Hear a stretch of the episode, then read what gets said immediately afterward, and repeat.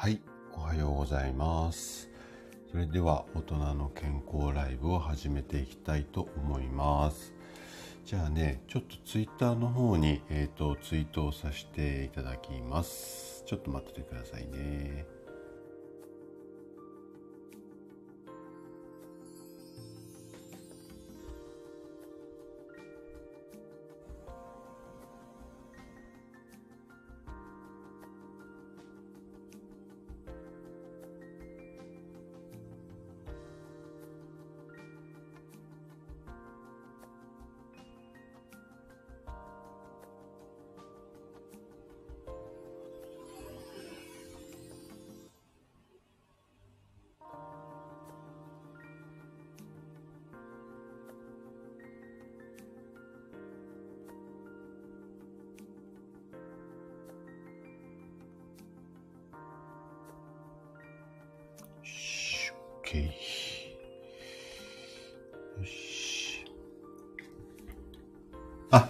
NI さんおはようございます。ああ、やった一番ですね。はい。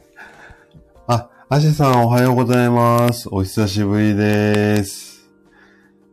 あ、カノさんもおはようございます。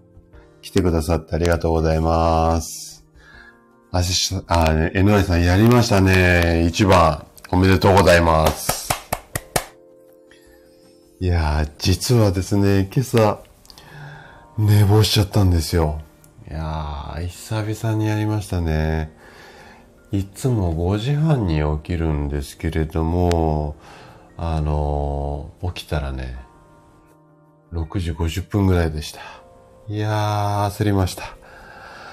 もう、本当に。で、今はちょっと顔洗って、うがいして、声しっかり出るようにして、それでライブのボタンスタートしたんですけど、いやー、久々ですね。こんなに、あの、起きれなかったの。いやー、びっくりしました。朝からね、嫌な汗かいちゃいました。はい。あ、ワイワイさんおはようございます。来てくださってありがとうございます。スタッカートさんもおはようございます。来てくださってありがとうございます。あ、あんこさんおはようございます。ありがとうございます。来てくださってありがとうございます。そう、NY さんもうギリギリでしたよ。びっくりしました。久々にね、奥さんに起こされました。いやー、びっくりした。いつもは私が奥さんを起こすんですけれども、いやーね、久しぶりに起こされました。何年ぶりかに起こされましたね。いやー、びっくりびっくりです。はい。はい。あの、アシさん、そうですね。えっ、と、ライブ初参加ということでありがとうございます。なんかね、ちょっとこう、コメントのやりとりもね、あの、一方通行になっちゃったりとか、いつもツイッターの方もね、いいねいただいて、本当にアシさん、ありがとうございます。あ、そうですね。ワイワイさん、ようやく、あのーライブお越しいただいて、本当にありがとうございます。何かね、聞きたいことがあったら、あの、どんどんコメントいただければ、いつものね、収録放送と違って、結構長くね、ライブは話できるので、あの、その場でもね、質問に答えていこうかな、なんていうふうに思っています。あ、ナツさんもおはようございます。来てくださってありがとうございます。ケコさんもおはようございます。ありがとうございます。ケコさんもね、やりたいことだらけのケコさんですからね。はい。よしよし。あとは皆さんご挨拶できたかな大丈夫かな？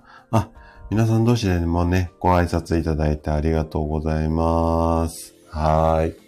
じゃあね、今日ね、ちょっと本題に入る前に、えっと、昨日ね、ちょっと収録放送で、えっと、レターへの質問ということで、えっと、あれこれちょっと長尺になっちゃったんですけれども、お答えさせていただいたんですよね。で、えっと、ご質問が、まあ、膝の裏側が夏場になると、まあ、痛いというか、重だるい。で、その原因は何ですか？っていうようなご質問だったんですけれども、で、それについてね、あれこれお答えをさせていただいて、で、その中で、まあ、あの、いろいろ、うん、原因は考えられるんだけども、血の流れが悪いんじゃないの？という話をさせていただいて、で、血液検査の結果を見ただけでも、まあ、ドロドロかサラサラかっていうところが、血の流れがね、えっ、と、わかりますよっていう話をさせてもらったんですよ。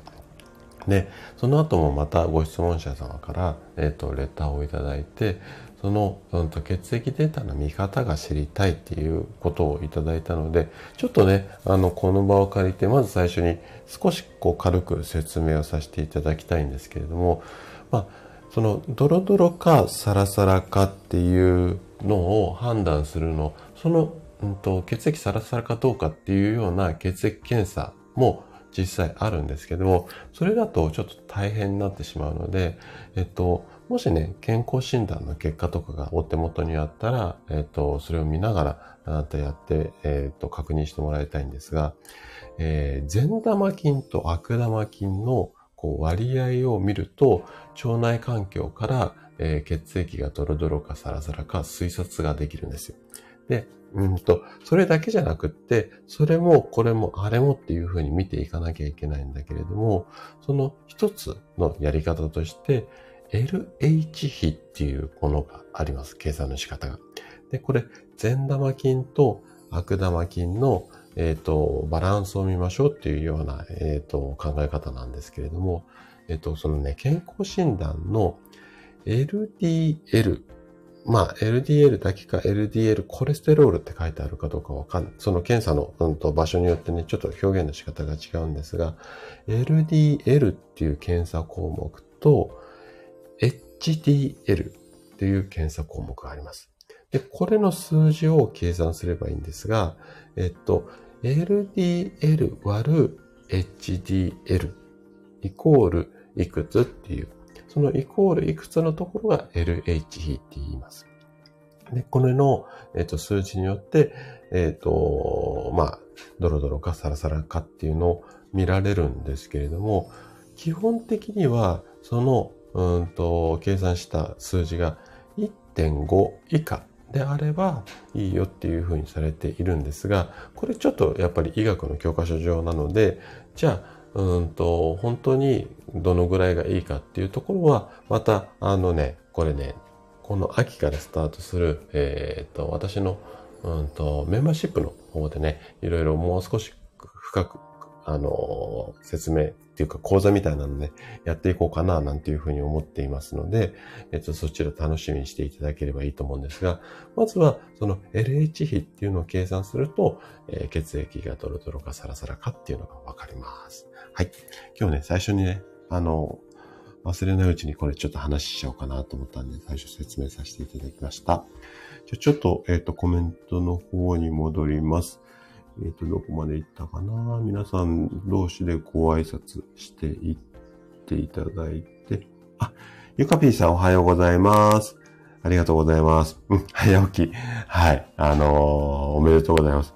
私は今日、寝坊しちゃったんですけどね。はい。ちょっと左右を飲ませていただきます。やっぱりちょっと起きてすぐすぐなので今日は少し声がガラガラなんですけれども、聞きづらかったらごめんなさいね。はい。じゃあね、えっ、ー、と、今日、えー、タイトルにも書かせていただいたんですけれども、えー、前回の、あのライブの方で、うんと、まあ、味噌汁飲みましょうっていう話をしたんですけれども、じゃあなんで味噌汁必要かっていうと、あと、まあ、詳しくはね、ちょっと先週のライブとか聞いてもらいたいんですが、その中で、味噌汁はちょっと塩分高いんじゃないのとかっていうイメージがあって、なかなかちょっと手が出しづらいみたいなようなご意見もいただいてて、で、実はね、味噌汁の塩分ってそんなにまあ気にすることありませんよ。今日はね、こんなテーマでいろいろとお話をしていこうかななんていうふうに思います。で、皆さんは味噌汁飲みますかね？私はね、1日3杯。うん。朝、昼、晩ですね。朝は、えー、ご飯に納豆に味噌汁、これ定番なんですけど、お昼はお弁当持ってってるので、職場に。そこの時にお味噌汁。で、夜は晩酌をして、ご飯食べないんですけど、おかずつまみに晩酌して、で、最後に味噌汁が締めに入ってくるっていう形なので、1日3杯飲みますね。はい。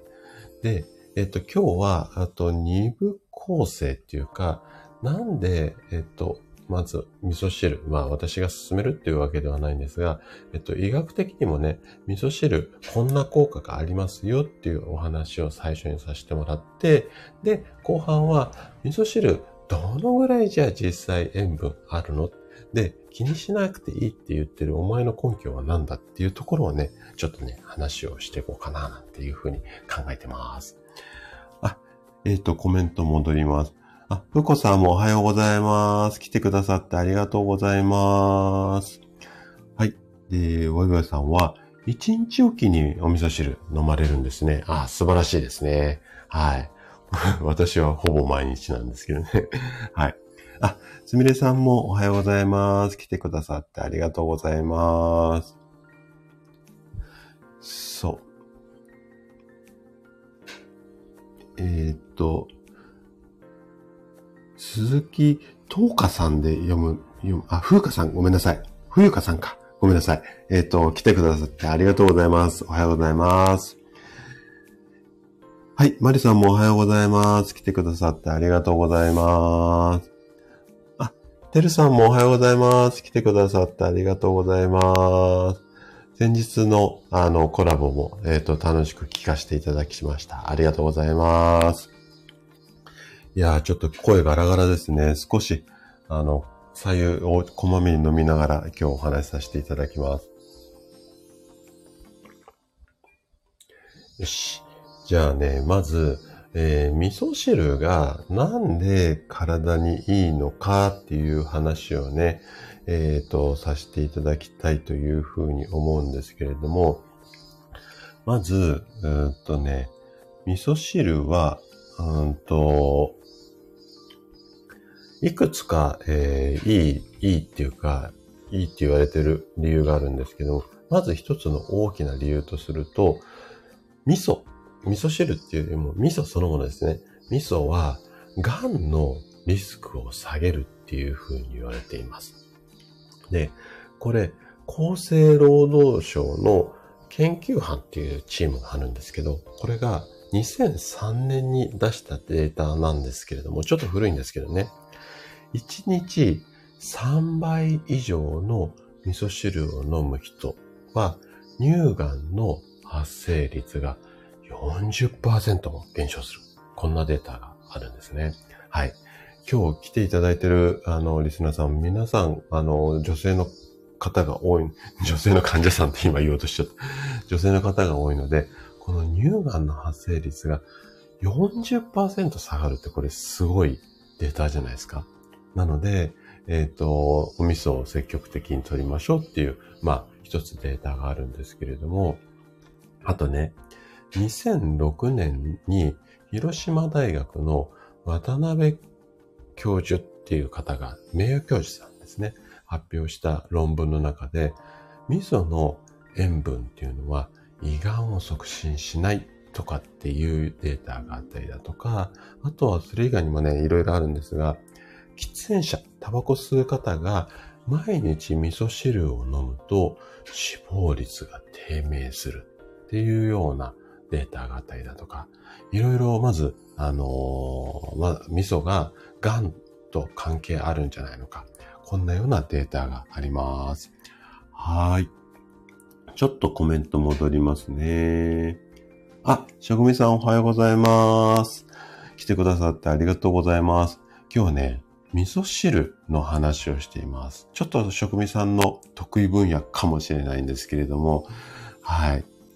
あとは、えっ、と、皆さん同士でご挨拶ありがとうございます。あ、ミキティーンさんおはようございます。来てくださってありがとうございます。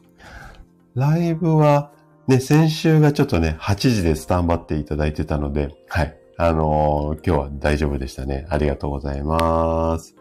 はーい。えー、っと、そうですね。あとは大丈夫そうですかね。皆さんご挨拶できましたかね。じゃあね、ちょっと本題の方に戻らさせていただいて。そう。まずは、味噌は、ちょっとね、癌に効きそうだよっていうところが一つですね。あとね、えー、と、次お話ししたいのが、えっ、と、またお味噌なんですけど、このね、味噌はね、生活習慣病って言われてる病気の発症のリスクを下げますよというところですね。で、生活習慣病って、まあ、いろいろ種類があるんですけども、その中でも、脳卒中。うんとね、この当時は地方症って言われてるんですが、いわゆる認知症ですね、今で言う。認知症であったりだとか、心筋梗塞。これの発症の、えっ、ー、と、リスクを低下させるっていうのが、えっ、ー、と、大妻女子大学っていうところの青木先生のデータで、えっ、ー、と、出ています。あとは、まあ、基本的にはね、これも、あの、皆さんよく聞かれてることだと思うんですが、お味噌ってね、老化防止に効くんじゃないのかっていうことで、結構研究がされています。で、お味噌の中にある成分、えっ、ー、と、いわゆる大豆を主成分としたところが脳にこういい働きをしてるんじゃないのかななんていうことが言われていて、で、それがまあ老化防止とうまく結びつくんじゃないのかなっていう感じで今医学的には言われています。で、それ以外にも血圧を下げるっていう効果があったりだとか、あとはね、これ嬉しい効果だと思うんですが、えっ、ー、とね、ちょっと古いデータですね。これに1997年のデータなので、あれですけども、食品総合研究所っていうところの調査データで、味噌にはね、美白効果がある。美白ですよ、美白。この効果があるっていうふうに言われていますね。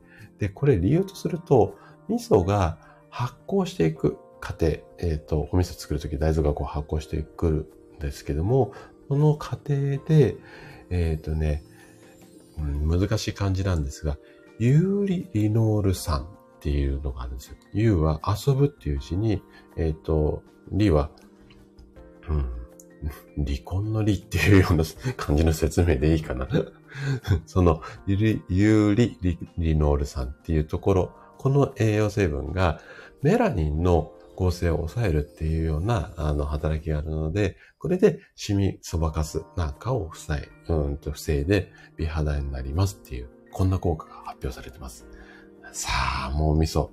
ちょっと美白だけ聞いただけでも少し気になりますよね。はい。これが、えっと、味噌の、まあ、味噌汁っていうか味噌の効果になります。はい。ちょっと、えっと、コメントの方に戻ります。え、っと、どこまでお話ししたっけな？そう。てるさんね、良いことしかない味噌なんですね。うん、まさにそうなんですよね。で、味噌をこんなに食べる習慣って、やっぱりね、いろいろこう論文とか読んでいても、日本がやっぱ一番なんですよね。あと、アジア圏で、えー、韓国とか台湾の方で少しこう味噌使うっていうような料理も多いんですけども、もうダントツ日本なんですよ。で、馴染みがあって、結構味噌がダメっていう人そんなに多くないので、なので味噌汁っていうのはすごくね、お勧めしたいなっていうふうに思っています。えーと、あ、ゆうかさんが広島に、えー、原爆が落ちた時にお味噌を舐めていた人は後遺症の影響が少なかったとお話で聞きました。あ、そうなんですか。へえ。これ私知らなかったです。じゃあ、ここ先ほどお話しした、えっと、味噌と癌の関係とちょっとリンクするかもしれませんね。いやいやいやいや、そうですね。ああ、すごいすごい。えー、これは知らなかった。はーい。あ、職味さんも、味噌汁最強ですよね。うん。私はね、もうほぼすべての患者さん、栄養指導するときに、えー、味噌汁、えっ、ー、と、いいですよって言って、朝ね、パーンとヨーグルトにフルーツっていう方も多いし、あとはね、朝食べてないで1日2食ですよっていう人も結構患者さんに多いです。なので、とにかくね、一週間に一度でもいいので、朝味噌汁、ちょっと始めてみませんかっていうようなアドバイス。ほぼ7割、8割ぐらいの患者さんにさせてもらってますかね。はい。ゆかぴーさんは、えっ、と、ん？即席味噌汁でも効果は変わりませんか？はい。即席味噌汁でも全然 OK です。で、えっ、と、即席味噌汁の話は、ちょっとね、後半にしようと思ってるんですが、あの、やっぱりね、味噌汁作るのめんどくさいですよね。で、えっ、ー、と、詳しくはね、ちょっと後半話するんですが、ポイントはね、味噌玉っていうやつなんですよ。これをね、ちょっとね、あの、有効活用していただければいいかなというふうに思います。はい。じゃあね、ちょっとここから後半、あの、もう20分過ぎちゃったんだけど、後半行きたいと思います。で、えっ、と、味噌汁の塩分、やっぱり気になるっていう方多いと思うんですが、そんなに気にしなくても OK よっていう話をね、後半していきたいと思います。で、確かに味噌自体にはね、かなり塩分、まあ種類にもよるんですけども、塩分を多く含んでいるものも多くあります。で、えっ、ー、と、味噌そのものをね、直接もら、あの、食べちゃうと、えっ、ー、と、塩分取りすぎになる傾向も多いんですが、うん、そこでおすすめなのが味噌汁なんですよ。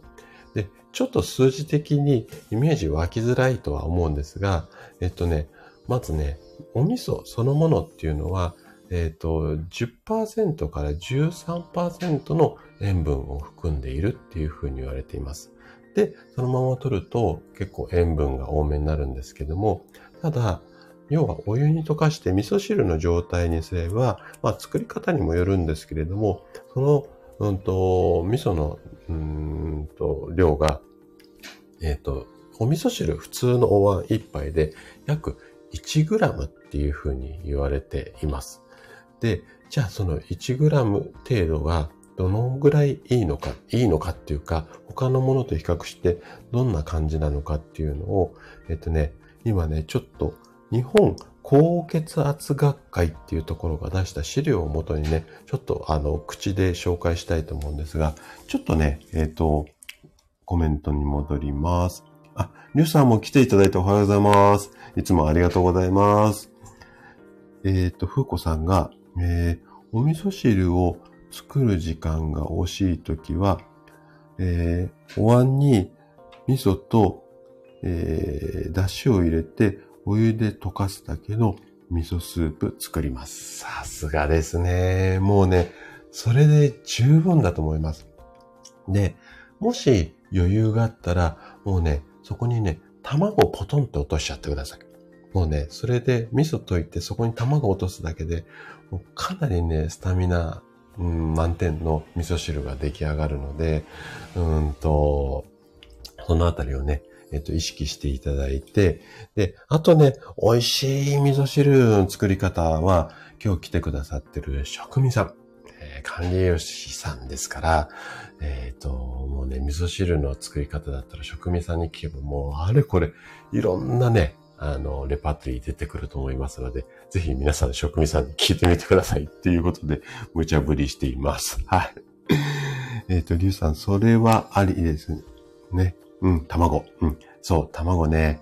えっ、ー、と、もうこれおすすめなんですよ。本当に、もう、もうなんか冷蔵庫から味噌ポンって落として、で、えっ、ー、と、お湯溶いて、で、そこに卵入れてくださいと。結構患者さん皆さんやってくださるので、これおすすめだったりします。じゃあね、ちょっと、えっ、ー、と、本題というか、えー、と、お味噌汁の塩分濃度の話したいと思います。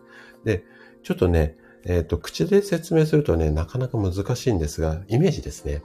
で、この日本高血圧学会の資料によると、えっと、味噌汁一杯が、先ほどお話しした通り、塩分がね、この表によるとね、約 1.5g っていう風に、えっと、なってます。で、この 1.5g がどれぐらいの食品と同じかなっていうところで言うと、まず、ハムだと3枚。ハム3枚食べると、これで塩分が 1.5g になるっていう風になってますね。あとは、たくあんが2切れ。えー、20g で2切れ。で、これで塩分 1.5g です。だから、たくあん3切れ食べちゃうと、もう味噌汁1杯よりそっちの方が塩分が高くなっちゃうんですよね。はい。で、梅干しは1個 10g のもの。これがあって、えっ、ー、と、1個で 2g っていう風になっています。あとはね、カレーライスだと1人前。これはグラム数が書いてないんでちょっとあれですけど、どのぐらいが1人前かっていうのがあれですけども、これで 3.3g ってなってます。なので、えっ、ー、と、カレー1杯で、えっ、と、味噌汁2杯以上塩分濃度になりますね。あとはね、鮭が1切れ約 40g ってなってますが、これが塩分 3.5g です。はい。昨日ね、私鮭1切れ食べて、お味噌汁飲んじゃったので、これだけで 5g ぐらいになっちゃいますね。あとね、びっくりするのでちょっと紹介しますね。きつねうどん。これがね、一人前の塩分濃度、塩分量ね、これ 5.3g ってなってます。あとは、天丼。これが一人前が塩分が 4.1g。いやー、天丼にお味噌汁ってなると結構な塩分濃度ですよね。で、最後はね、極めつけ。これ意外と食べてる方も多いんじゃないのかな。まあ、今いろんな種類があるんであれですけれども、えっ、ー、と、カップラーメン。これ1個 100g ってなってるんですが、多分 100g だと、あの、カップヌードルありますよね。あのぐらいのサイズだと思うんですが、これがカップラーメンが1個 100g で塩分が 5.5g です。味噌汁約3杯4杯分ぐらいの塩分濃度があります。なので、しょっちゅうカップラーメンを食べてる人はかなり要注意ですね。で、この数字を聞くと結構、うん、味噌汁、塩分、そんなに気にしなくても OK かなっていうのがわかると思うんですよね。はい。なので、1日、まあ、3杯飲んだとしても、カップラーメン1個、もしくは、きつねうどん1杯よりも、えっ、ー、と、塩分摂取量が少ないので、まあまあ、そんなに気にすることないよっていうところがここまでのお話でした。はい。ちょっとコメント戻りますね。職人さん、キャーはい、任してください。うん。あのー、職人さんに無茶ぶりさせてもらいました。ありがとうございます。はい。そう、リュウさん、たくあんね、結構、ま、その製法にもよるんですけど、えっ、ー、と、結構塩分濃度あります。あとは、あの、色が綺麗なたくあんかなり、あの、スーパーとかでも売られてますよね。これ、着色料が入ってるケースもあるので、えっ、ー、と、これはね、ちょっと裏の、あの、成分表はよーく見ていただいた方がいいかなというふうに思います。はい。リュウさん お昼のスープ代わりにミニカップラーメン食べてました。うん。あの、私もね、その昔若いことそのパターンやってました。でも、今はできたらさっきお話しした味噌に、えっ、ー、と、卵みたいなものに変えていただけるといいかなというふうに思います。はい。職人さんも、カップ麺1個で1日の塩分摂取量大幅にオーバーしますね。そうなんですよ。あまあ、ちょっとね、カップ麺はね、今いろんな種類があるので、今の資料の中ではこうなんですけども、その種類によってね、まあ多かったり、まあ少なかったりっていうものもあると思うんですが、そのあたりはね、ちょっと気にしていきたいかなというふうに思います。はい。で、それでもね、もし、えー、と、味噌汁を飲んで、えー、なん、なんていうのかな。あの、塩分濃度が気になるっていう方は、味噌汁の具材で、えっ、ー、と、カリウムっていう栄養素があるんですが、こちらをね、多く含む、えっ、と、具材にしてもらうと、塩分の摂取量が減ります。で、えっ、と、カリウムの中には、えっ、と、そのね、塩分の体内吸収を防ぐっていう、まあ、そういうこう働きがあるので、このカリウムを多く含んだものを具材に入れてもらいたいんですよ。で、どういったものにカリウムが多く含まれているか。で、これね、100g あたりの含有量なんですけども、ちょっといろいろご紹介したいなというふうに思います。で、えっ、ー、と、少ない順からちょっと行きたいかなというふうに思うんですが、えっ、ー、とね、まず、ごぼう、えー、100g に対して、えっ、ー、と、カリウムが320っていう量が入ってるっていう風になっています。次に多いのが、じゃがいもですね。これが 100g あたり410。次が、えー、と、春菊。これも 100g あたり460。えっ、と、次が、さつまいもですね。さつまいもは 100g あたり470で、えー、ほうれん草。ほうれん草は 100g あたり、えー、690入ってます。あとね、一番多いのがね、これがね、わかめなんです。わかめは 100g あたり730カリウムが入っているので、ごぼうの約倍以上、倍以上ですよね。倍以上のカリウムが入っているので、えっ、ー、と、じゃがいもだったりとか、あとはわかめのあたりを具材に入れてもらうと、塩分の体内吸収を防いでくれるので、このあたりがおすすめですね。はい。じゃあちょっとコメント戻ります。あ、フルトさんもおはようございます。来てくださってありがとうございます。お、シュウさんおはようございます。来てくださってありがとうございます。シュウさん今日朝ライブやってましたかね？私、いやー、久々に何年かぶりで寝坊しちゃいまして。はい。今日朝ライブ、えっ、ー、と、ちょっと参加、もしやってたら参加できませんでした。ごめんなさい。はい。めぐさんおはようございます。来てくださってありがとうございます。えっ、ー、と、お味噌汁の味噌って50度以上にしてしまうと栄養素が壊れてしまうんですよね。塩分よりも温度が気になりますっていうようなコメントいただきました。はい。そう。味噌はね、えっ、ー、と、ちょっとやっぱり温めすぎると、えっ、ー、と、風味があ、風味だけじゃなくて、その栄養素が壊れてしまいます。はい。で、ここはね、ちょっとね、またね、何かこう、チャンスがあったら、えっ、ー、と、お話をしたいなと思うんですが、で、50度以上、まあ、いろいろね、ちょっとデータがあるんですけども、そう、50度だったり、60度だったりっていうふうにいろいろあるんですが、まあ、沸騰させないようにしてくださいよ、みたいな、うんと、言い方をしている、こう、栄養学の先生たちが多いですかね。なので、えっ、ー、と、まあ、温めすぎないでっていう形がいいかなというふうに思います。はい。で、シュウさんは、じゃがいも、玉ねぎ、わかめの味噌汁、最強に好きです。あ、素晴らしいですね。うん。その具材であれば、1日3杯飲んでも全然 OK です。で、あと、シュウさんは、外で働かれてる、まあ、あの、体を動かしてね、あの、いろいろこうツアーのね、お客さんとかを案内したりとか、外で働かれてる方だと思うので、少しね、塩分は多めに取っちゃっても多分大丈夫だと思います。はい。あ、かのさん、えー、お味噌汁の温度気にしてませんでした？っていうことなんですね。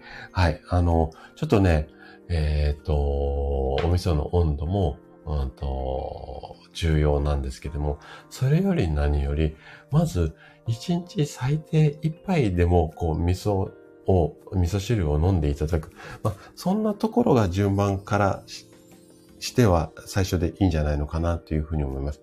で特に今、夏で暑くて汗いっぱいかいてるので、ちょっとね、あの塩分多めにとっても、おそらくあの体的には全然問題ないと思いますので、えあのー、積極的に味噌汁飲んでいただければいいかなというふうに思います。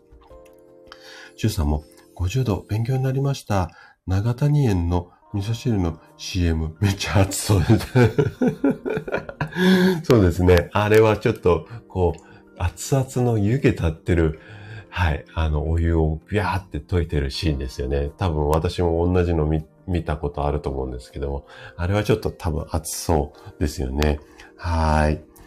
そう、ふるとさんも、1日1杯なら取り組みやすいです。はい。そうですね。もうね、あの、飲むタイミング、いろいろこう、朝がいいよとか、夜寝る前がいいよとかって、なんかいろんなこと言ってる人いるんですけども、もしね、味噌汁をそんな定期的に飲む習慣が、あの、なければ、もう朝でも昼でも夜でもいいです。で、続けて飲むっていうことが、一番体にとっていいし、まあ、体にこう、健康法って何でもそうなんですけども、その1週間とか2週間やったからって効果がすごい出るってことってそんなに多くないです。で、仮に1週間ぐらいで劇的な効果っていうことがあるような方法あったとしても、おそらくその急に変わったものっていうのはまたやめれば急に戻っていくので、できるだけこうコツコツ続けていくってことがすごく大切です。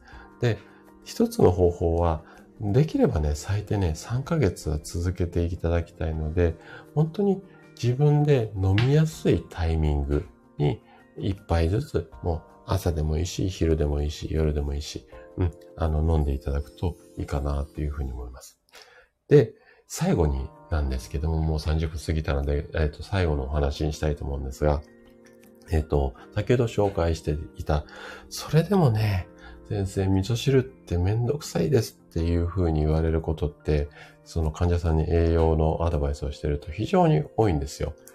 多いので、えっ、と、ここで紹介したいのが、そのめんどくさがりなあなたにってわけではないんですが、味噌玉っていうのがあります。で、えっ、と、味噌玉でググっていただくと、あのー、多分ね、いろんな作り方あると思うんですが、まあ、平たく言うとね、まあ、それはちょっと細かいのね、皆さんでググっていただきたいんですが、えっと、ラサランラップのところにお味噌ポトってちょっとこう、そのお椀一杯分ぐらい落とすじゃないですか。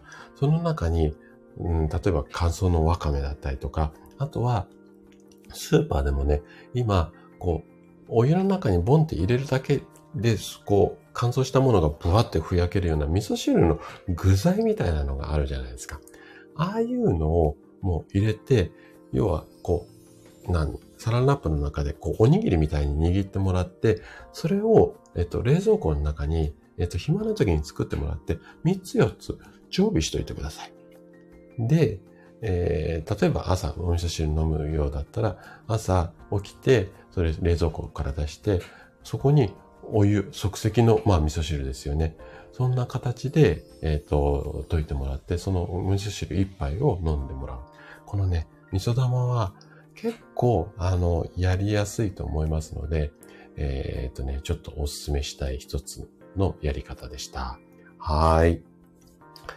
ということで、えっ、ー、と、ぼちぼち30分過ぎたので、えっ、と、おしまいにしていこうと思うんですが、うーんと、どうでしょうかね。今日のお話聞いて、味噌汁いいなっていうふうに思ってきましたかね。はい。シュウさん、大学生の時知りたかったです、味噌玉。そうですよね。あの、私も本当に若い頃知りたかったんですけども、なんかね、こう、な、わかんないですけど、ツアーのご案内してる時に、なんかね、そんな話、ネタとしてね、あの、できたら、参考になればいいかな、なんていうふうに思っています。はーい。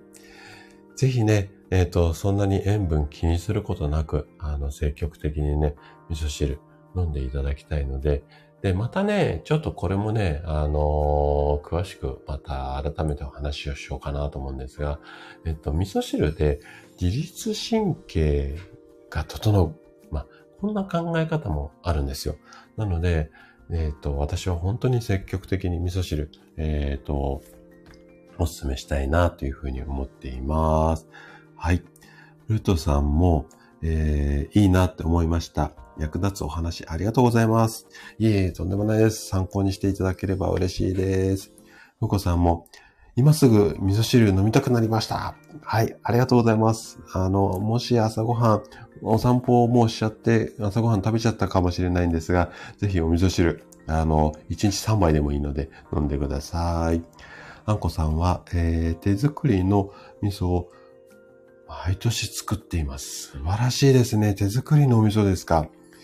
味噌って素晴らしい発酵食品ですよね。はい、そうです。あの、味噌はね、本当にね、日本のソウルフードで、もうめちゃくちゃお勧めしたい、あの食材の一つなので、ぜひね、いやでも手作りのお味噌、まあ、我が家もそうなんですけども、えー、あの、ぜひね、続けていただきたいなというふうに思います。